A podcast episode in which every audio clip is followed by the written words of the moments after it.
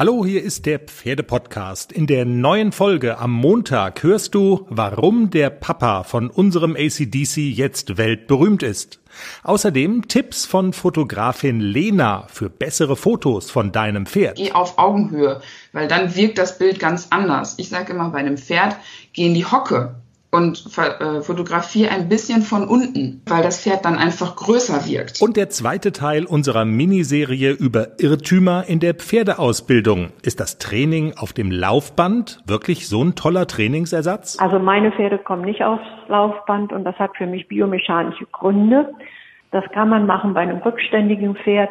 Aber da würde ich äh, immer vom Boden her andere Arbeiten machen wie Cavaletti, weil es für das Pferd eine physiologische Bewegung ist. Der Pferdepodcast, die neue Folge am Montag, überall, wo es Podcasts gibt.